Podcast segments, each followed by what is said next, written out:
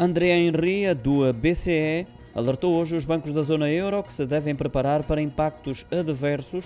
O presidente do Conselho de Supervisão do Banco Central Europeu admitiu mesmo que as probabilidades de se verificar uma recessão são reais e fortes, tudo por causa do atual cenário marcado por uma situação económica de grande vulnerabilidade impactada pela crise energética. O economista de nacionalidade italiana admitiu ser provável que a qualidade dos ativos se deteriore nos próximos meses nos bancos da moeda única, razão pela qual irá acompanhar de perto o planeamento do capital. De acordo com André Henria, exemplo disso são as alterações já bem visíveis no aumento do crédito mal parado, nomeadamente nos segmentos de crédito ao consumo.